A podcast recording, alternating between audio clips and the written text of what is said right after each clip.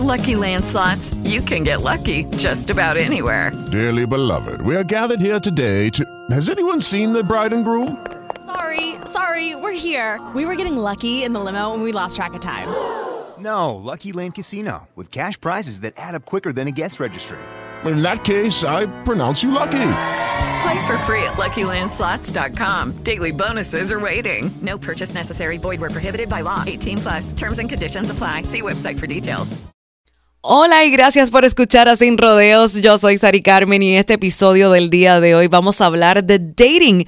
Y te lo digo en inglés porque precisamente este es mi primer podcast en inglés y hace mucho tiempo estaba considerando grabar un episodio que fuera en inglés específicamente con latinos que a lo mejor no se sienten un poco cómodos en poder conversar en nuestra lengua nativa, pero que sí tienen un conocimiento increíble sobre difer diferentes temas que van a ser de tu beneficio. Entonces me encuentro con esta información online acerca de todo este mundo de encontrar parejas en un sitio de la web.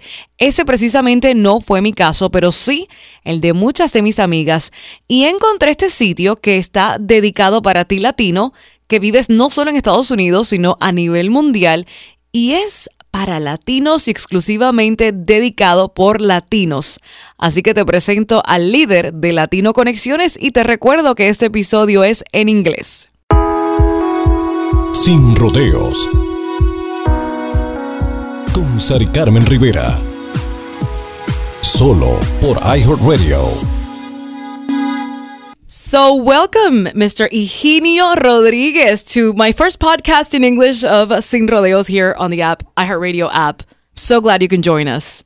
Well, thank you very much. Thanks for having me here, and I feel kind of special that you're. This is the first podcast in English. That's right, uh, because I just wanted to make sure that everybody got the message because I feel like this is a topic that everybody can benefit from, uh, especially being Latino in the United States, right? Yes.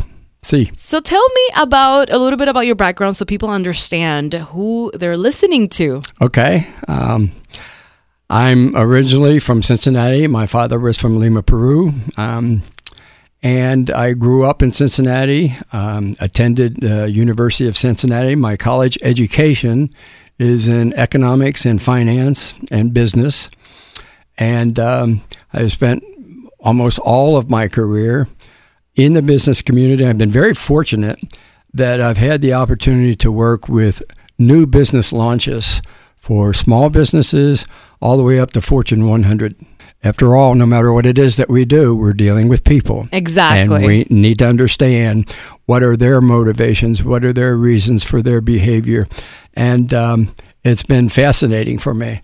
So that's what led me to um, where I am. I was transferred to uh, Tampa um, 18 years ago. I grew up in the Cincinnati, the Midwestern area, and back then um, there was not a huge Hispanic or Latino population. I came to Florida and I saw this explosion of cultures. It just fascinated me to see so many um, different cultures.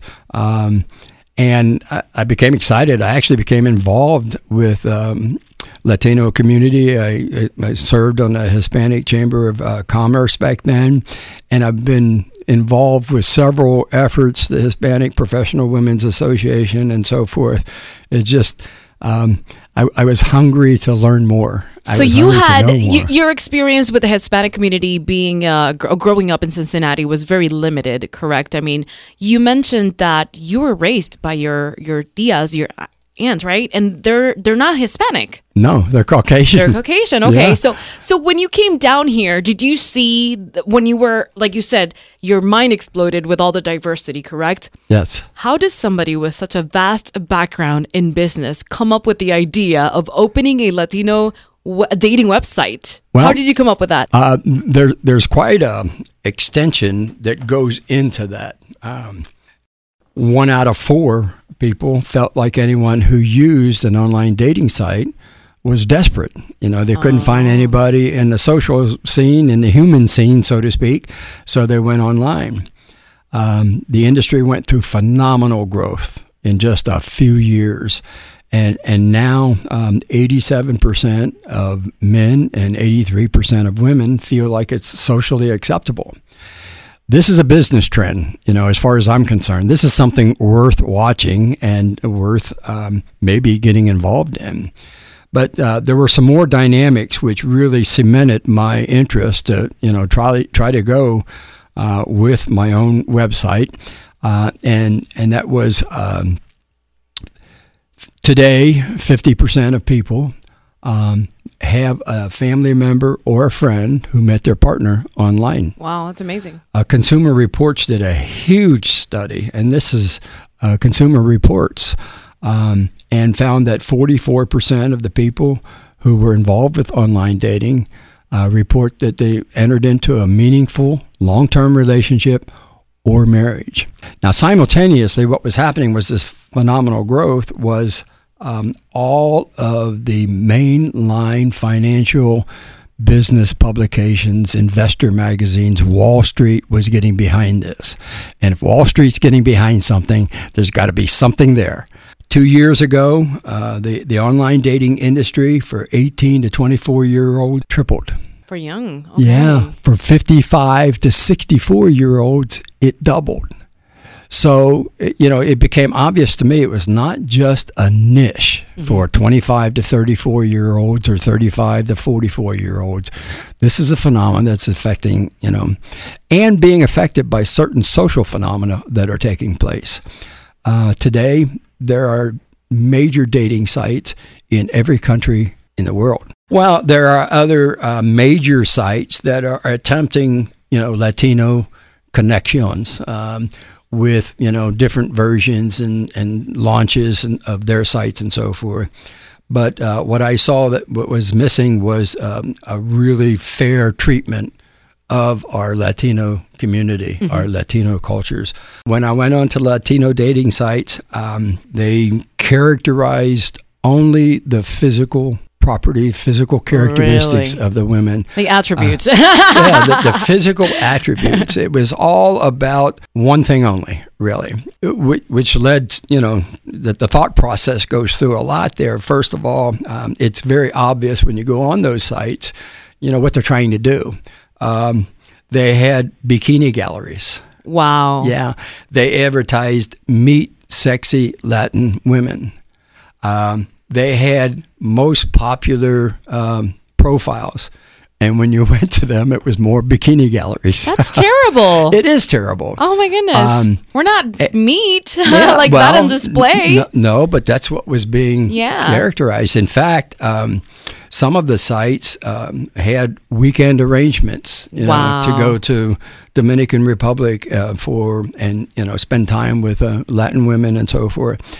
And um, several things happened because of that. First of all, those sites attracted only a certain type of woman. Um, right. Um, and, and, I'm not saying that that's bad. It, you know, for some women, it was an opportunity to try to, you know, get out of, uh, let's say, Cuba or, or Dominican Republic or something. But what it also did was it kept all of these beautiful people that I saw in my travels away from the sites. And I asked them, Do you belong to a Latino dating site? and they said, "Oh no, no, no, we don't, we don't want to be a part of that." Um, everyone uh, seemed to recognize that those sites in in in that um, the way they were pre- being presented uh, were not good.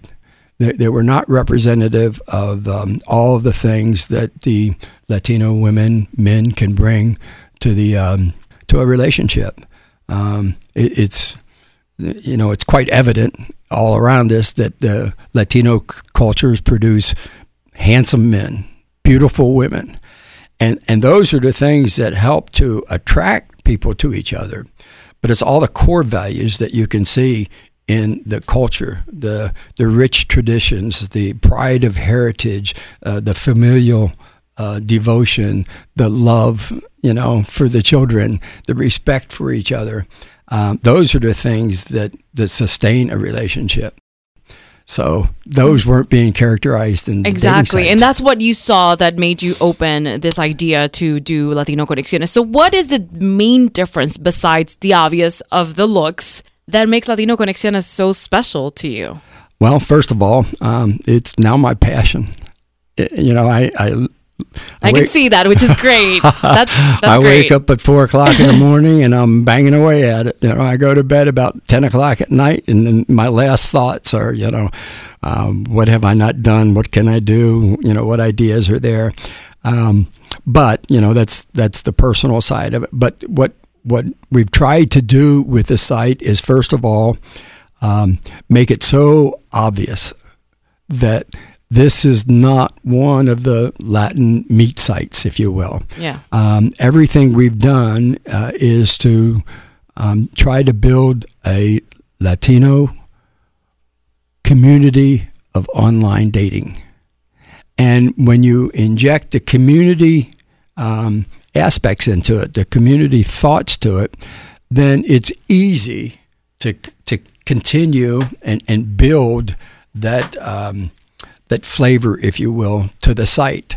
Um, we don't allow any advertising, Oh, and we won't allow any advertising because that uh, puts more personal information at risk, Mm-hmm. and it I think it kind of detracts from you know the mission of a, a dating site. But uh, the one of the primary reasons that we don't allow online dating, I mean um, advertising, is we're trying to protect the community, privacy, the safety to the greatest extent possible, and, and we want them to understand um, that it is a community because we also want our members to ac- accept and adopt the community principles. They have a responsibility too, as part of a community, to help us protect it, to report, you know, bad profiles, bad photos, bad text, uh, aberrant behavior. We need to know that as quickly as possible so we can get them off the site, try to keep it as professional as possible. What's the main concern that people have when they come to you or send you an email or you get the email throughout the website? I'm assuming that you know th- they have failed in XYZ website. Like what are, what are they saying that was missing from the other websites besides the fact that those other websites were looking for the physical attributes? The um, I, I think the one of the primary concerns is that their information, especially their emails, are um, parceled out to advertisers yeah. and to and to other people uh, because suddenly their emails start to become loaded with all kinds of advertisements that and, and they didn't do anything online uh, to merit those you know um, all those ads coming to them. So that's the first thing, and uh, that's why I say we don't permit advertising. Um, th- we're hoping that our community can can understand that their emails are protected to the greatest extent Very that we good. can. Uh, the second thing is uh, fraud. Um, a lot of um, fake profiles. Oh, yeah. uh, the website With the Lucky Land slots, you can get lucky just about anywhere. This is your captain speaking. Uh, we've got clear runway and the weather's fine, but we're just going to circle up here a while and uh, get lucky. No, no, nothing like that. It's just these cash prizes add up quick. So I suggest you sit back, keep your tray table upright, and start getting lucky. Play for free at LuckyLandSlots.com. Are you feeling lucky? No purchase necessary. Void where prohibited by law. 18 plus terms and conditions apply. See website for details.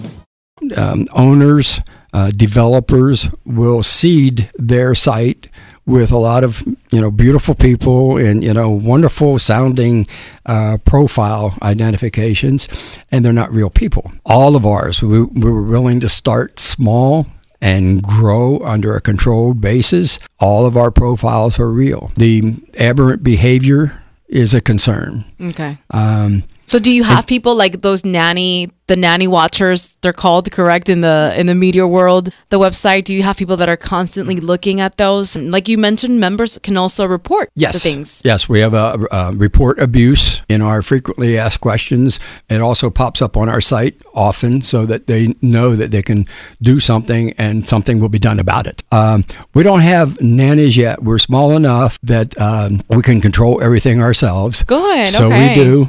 Um, now we we understand, uh, and and I understand, especially from my business background, that as you grow in scale, you lose, you know, some of the the things that you really try to hang on to, but it's becomes impossible because of the size of the you know mountain that's in front of you.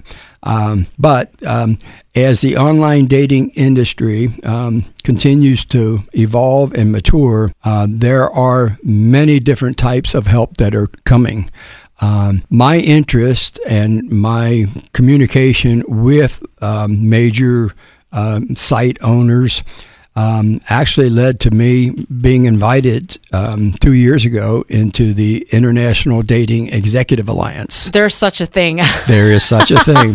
wow. There are only uh, 90 of us around the world, Okay. and it is by invitation only. And the invitations are extended to those executives or site owners who have demonstrated a sincere interest in protecting the um, industry first. Congratulations Their for site. that. Yes. Oh, thank you. Thank Yes, you. that's amazing. Um, and you know we we have the opportunity to exchange much information about what's coming down the pike to help those site owners who are really interested in, in pre- presenting to the, the marketplace. Now that, Um, that now that you mentioned that that you were part of that group and that you are probably involved in all these groups that you can exchange ideas and whatnot of what's going on, not just in the Hispanic community but the dating site uh, world in general. What do you feel is coming next? Like, what are the features that you're using that perhaps can help our listeners? Because I'm I'm so sure that somebody that's listening out there is willing to join one of these websites, but they're afraid to do so.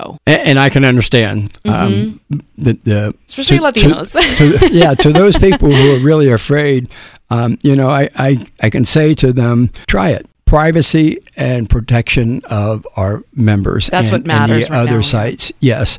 You know, uh, a major social networking site just went through another breach. And, you know, everyone becomes concerned when so much personal information is suddenly released internet. It's out there somewhere for somebody to grab. Um, with most sites, you need to leave the site and go to WhatsApp or Skype, you know, to do Gotcha. a video chat. Mhm. You can do it right there on our site. There are, are, are crazy things that are happening. Uh, I think one of the biggest things that is being driven by the developer and technical side, but not by the consumer or member side, is um, artificial intelligence, chat bots. The chat a chat bot takes a bunch of information from you, and then it conducts your conversation with someone that you just met on the site. Oh, wow. You know, it's uh, kind of robotic. Uh, Yeah. and there's an absence of, um, you know, of the heart and the soul. Um, I think one of the greatest journeys that uh, one person, two people can make is the journey of discovery of each other. The way people ask and answer questions is reveals a lot about them. Um, so removing, uh, why, why would you give that up? I was going to You say, know? do you use that type of uh, No. scenario? Okay. No, no. So no And- questionnaires and like telling you the. Well, um, we have basic, um, I think, four or five questions to establish Okay. a profile. We have another four or five questions for basic, and another four or five questions for appearance, and that's it. There are um, uh, to continue the answer to your question. There are algorithms that are being developed that will match, you know, two people. Um, that again removes a lot of the personal flavor. It, re- it removes some of that journey of discovery of each other. Uh, I don't think the Latino culture um, is going to buy into um, these algorithms.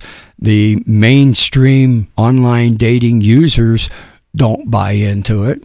And the Latinos have a much deeper culture Right. you know, for relationships and so forth. So I'm pretty sure they're not going to buy into it.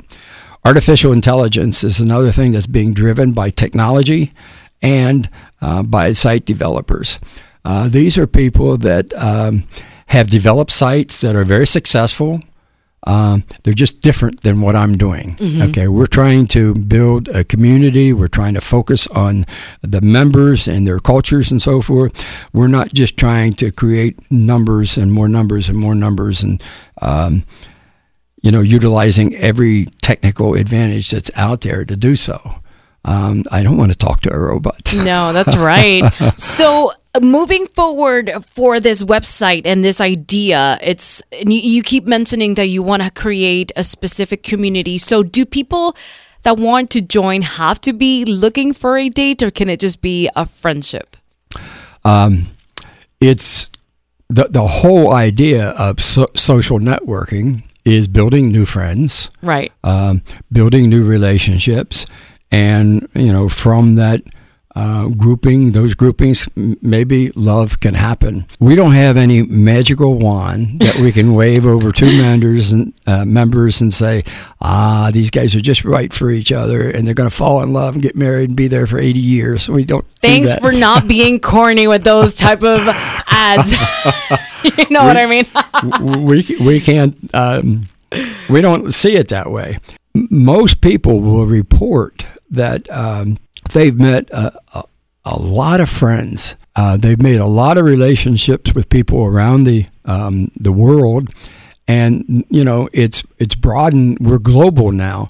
We have um, global economies. We have global businesses, but inside us, we also have global interest. We're, we're a lot more interested in things that are going on on elsewhere than we used to be, and, and this helps to give us a perspective. Hopefully, uh, we all hope that we'll fall in love with the person that you know connects us in so many ways.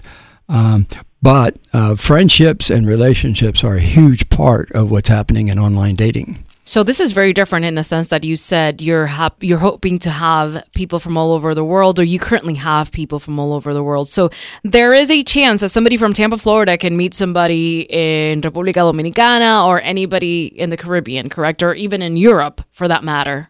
Th- that was our design. Okay, That- and you our still design.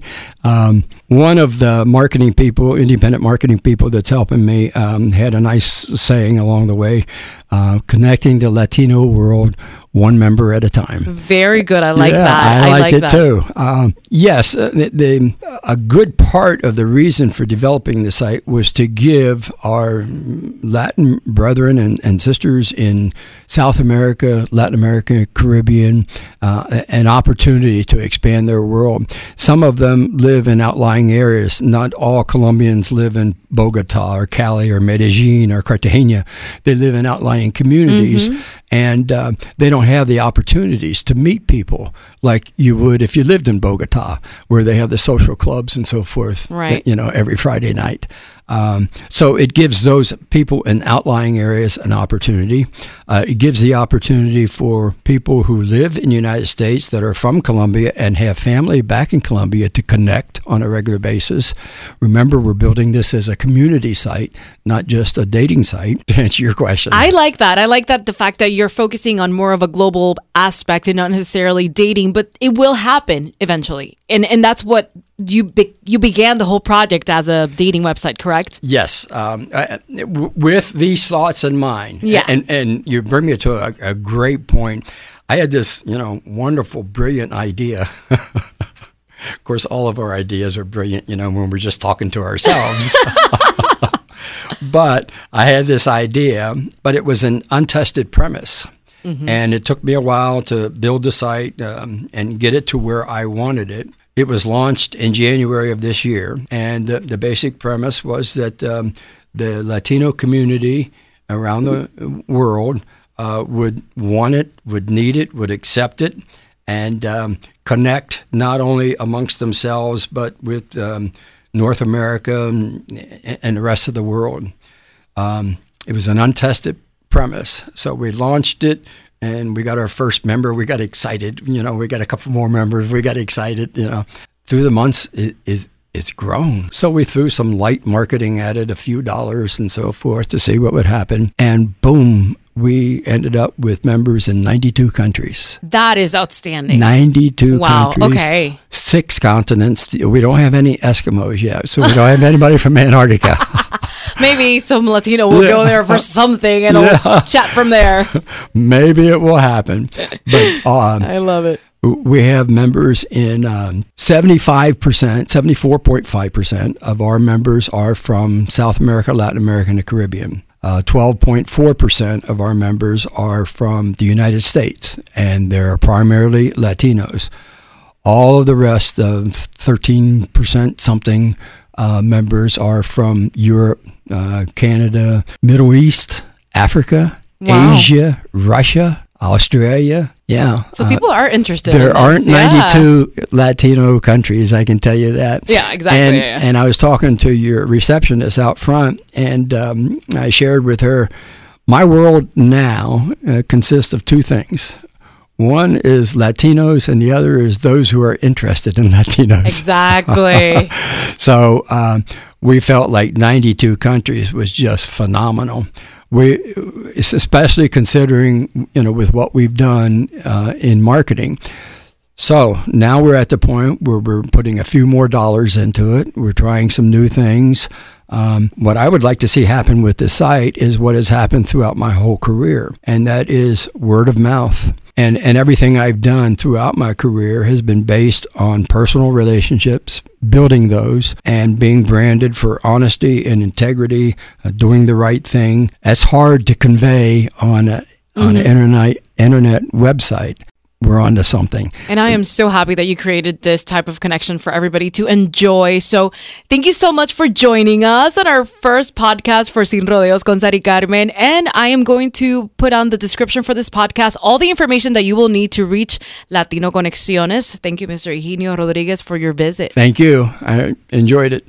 Hey guys, it is Ryan. I'm not sure if you know this about me, but I'm a bit of a fun fanatic when I can. I like to work, but I like fun too. It's a thing. And now the truth is out there. I can tell you about my favorite place to have fun Chumba Casino. They have hundreds of social casino style games to choose from, with new games released each week. You can play for free anytime, anywhere and each day brings a new chance to collect daily bonuses. So join me in the fun. Sign up now at ChumbaCasino.com. No purchase necessary. VGW. Void were prohibited by law. See terms and conditions. 18 plus.